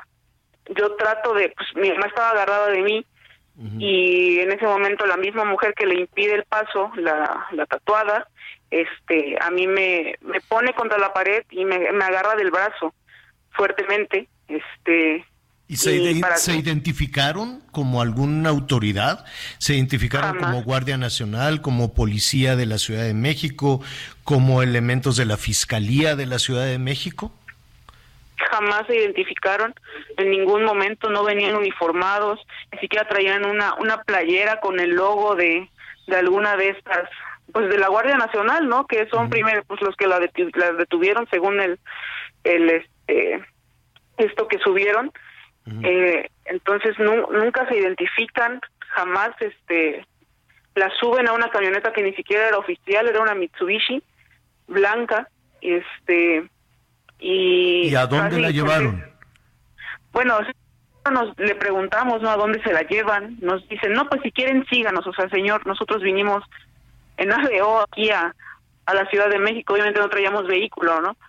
Este, y dice, no, ahorita ella tiene derecho a una llamada, ella les va a llamar y, y este, y ahorita que se pongan en contacto con ustedes. Y se la llevan. Después, este, yo me movilizo al Instituto de la Defensoría Pública Federal este pues le llamo a las personas que nos están auxiliando con este tema con este con este tema y este ¿Y supieron finalmente a dónde, a dónde la llevaron? ¿Ha- ¿Han Sí, tenido la- comunicación con la jueza? pues pues a las 7:52 que es donde yo tengo registrada una llamada de parte de no sé de un teléfono aquí de la Ciudad de México ya me dice que está bien que está en la fiscalía antisecuestro de de la delegación Azcapotzalco así me dicen me dan la dirección. Y este en ese momento pues van unos unos elementos de aquí de la Defensoría Pública Federal a tratar de hablar con ella. Pero esa es toda toda la comunicación que que hemos tenido bueno que yo he tenido con ella a, a los abogados que fueron de parte de la defensoría ni siquiera la dejaron hablar con ella ¿Y qué, qué, qué hay, qué, qué pasó? ¿Qué, ¿Qué hay atrás de todo esto? Porque pues en Veracruz también fue detenida. ¿Qué, qué opinan? ¿Qué piensan? ¿Qué delito cometió tu mamá? mire o sea en la delito que ella haya cometido ninguno mi mamá el único delito que cometió ante los ojos del señor gobernador y de sus intereses porque esa es la verdad fue liberar a un hombre que era inocente de lo que se le estaba acusando, un hombre que fue amparado. Mi mamá solamente dio cumplimiento a un amparo. Ese es el, el delito que, que mi mamá cometió, cumplimentar un amparo federal, o sea, un, una orden directa de un, fe- de un juez federal. La Eso fue. detuvieron, pero entiendo que quedó libre por falta de pruebas.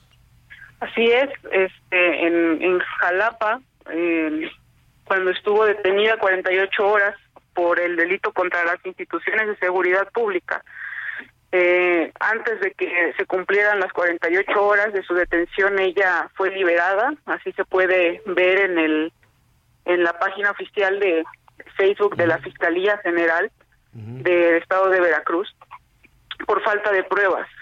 Y ah, ahora salen con con esta este esta orden de aprehensión porque tenía dos dos carpetas de investigación eh, la de contra las instituciones y en la de fiscalía de investigaciones ministeriales por lo de lo que el, go- el señor gobernador dijo tener indicios.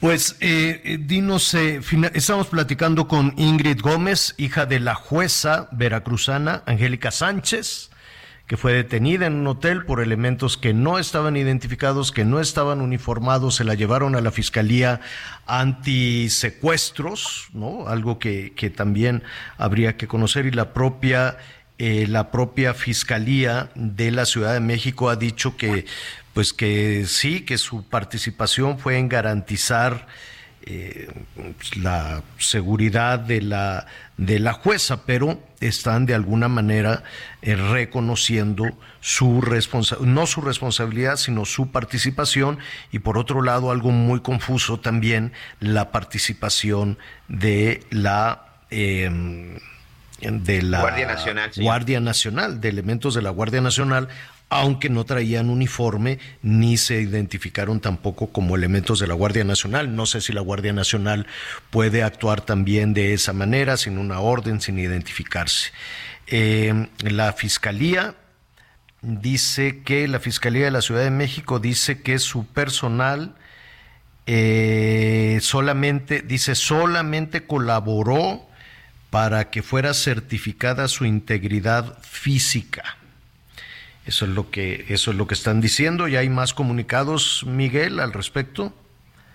Pues solamente de la Fiscalía General del Estado, dice, la Fiscalía General del Estado informa que en la Ciudad de México se cumplimentó orden de aprehensión por elementos de la CONACE, que es de la Comisión Nacional de Secuestro, que si no me equivoco, Javier, pues estos son federales, entonces por lo tanto confirman que sí se pudo tratar de elementos de Guardia Nacional en colaboración con la Fiscalía del Estado de Veracruz en contra de Angélica N como presunta responsable de los delitos contra la fe pública, tráfico de influencias cometidos en agravios de la fe pública y del servicio público.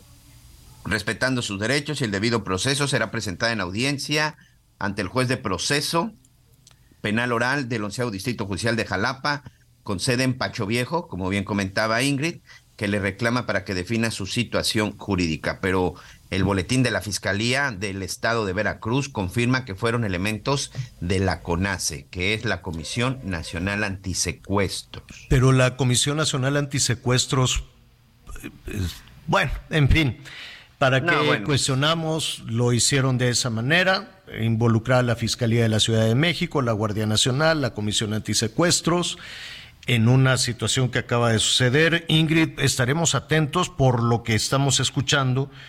La jueza fue trasladada a Jalapa o será trasladada a Jalapa. ¿Tú tienes alguna información en ese sentido? Eh, pues eh, las personas del Instituto de la Defensoría Pública Federal me dijeron que, que ya había sido, que ya está siendo trasladada a, a la ciudad de Jalapa, porque pues evidentemente hay una orden de aprehensión y tiene que ser puesta inmediatamente a, a, este, a disposición. Ingrid, estaremos atentos a lo que sucede en las próximas horas y muchísimas gracias por, por, eh, por esta comunicación. Veremos qué es lo que está pasando en Jalapa. Gracias. Gracias. Gracias. Eh, bueno, es un asunto complejo que tiene sí, ¿no? Como ha tenido también con la detención, ¿te acuerdas?, de funcionarios del Senado, pues una serie también de tintes, tintes, ¿no? De carácter de carácter político. Veremos qué es lo que sucede con este con este caso. Ya prácticamente nos nos vamos. Fíjate que Adán Adán Augusto Miguel eh, no va a ir ya ya estuvo Monreal ya se presentó Monreal para no ya se inscribió en en todo esta de es que no me acuerdo cómo le dicen La de- Precandidato, señor. de precandidato no, no, bueno precandidatos de Morena a la presidencia. ya se inscribió. Este falta Claudia y Adán Augusto, ¿no? Correcto. Para que ya, ya pasó eh, en días, si no me ayer o antier fue Marcelo Ebrard. Ya fue Hoy Marcelo. fue Manuel Velasco. Ahorita acaba de concluir Ricardo Monreal. Y llama la atención porque Adán Augusto está en otro hotel, ¿no? Porque hoy citaron a- se citaron en estos hoteles de ahí de Reforma y de la Colonia Roma. Y hoy está en otro hotel Adán Augusto enviando un mensaje ya. Es que él no va a ir de- personalmente. ¿Sabes quién va- mandó a Leonel Godoy? Entonces dice que como él está en el otro, en el otro evento, eh, Adán Augusto informa que mandó a Leonel Godoy para que lo registre eh, de precandidato. Bueno, el, el- el formal es aspirante de coordinación de la defensa de la transformación, ¿no? Entonces, bueno, pues está- pero sabemos que en los hechos es la, la campaña ya que se registre para, para te lo, te tener lo- la te lo voy a decir solamente una vez. A ver. Porque es una burla esto. Coordinadores Ajá. de los comités de defensa de la 4T. Bueno, pues ese es el cargo. Ese era el cargo que le dieron a Delfina también, ¿te acuerdas? Y así. Bueno, es lo que está sucediendo en este momento. Le, le recuerdo que vamos a tener todos los detalles a la noche, ahí en Hechos, ya el registro de todas, las eh, de todas las corcholatas. Creo que a Fernández Noroña y a eh, Manuel Velasco no les van a dar dinero. O no, por lo porque menos... este dinero solo es para los de Morena. Si Velasco recibe dinero, tendrá que ser de su partido el verde. Ah, si Noroña pues recibe dinero, tendrá que ser de su partido el del trabajo. Ah, ok. Bueno, pues vamos a ver cuánto, cuánto les dan. Eh, por lo pronto les van a dar ya para que arranquen sus, su- eh, eh, visitas a todo el país. El eh, 19 de junio arrancan, señor. Pues ya, la semana que entra entonces. El lunes, sí. Bueno, y así hasta el año que entra. sí, sí, sí. A tirar qué dinero. campaña más este larga. Qué campaña más larga. Pero bueno. Y espérate, que el año que entra cuando empiece, ¿cómo le dicen? La espotiza. Cuando empiecen los miles y miles de, de, ¿cómo se llama? De anuncios de yo soy el más fregón. Y hombre, vamos a tener millones, no son miles, son millones de anuncios. Siempre todos los anuncios de, son malísimos. Se, se deben de gastar una lana, pero son malísimos, malísimos. Y acaba uno bombo. La verdad es que no nos dan respiro. Acaba de pasar la campaña del 21, que eran millones y millones de anuncios. Y todos los años siempre, no, que vota por mí, no, mejor por mí. Bueno, oiga, disfrute mucho su, su fin de semana, Miguelón, que te celebres, subes fotos, ¿no? Tú decide que te den un cortecito, nada de que es que ya somos veganos, nada, tú, que te atiendan, Día del Padre, pásatela muy bien.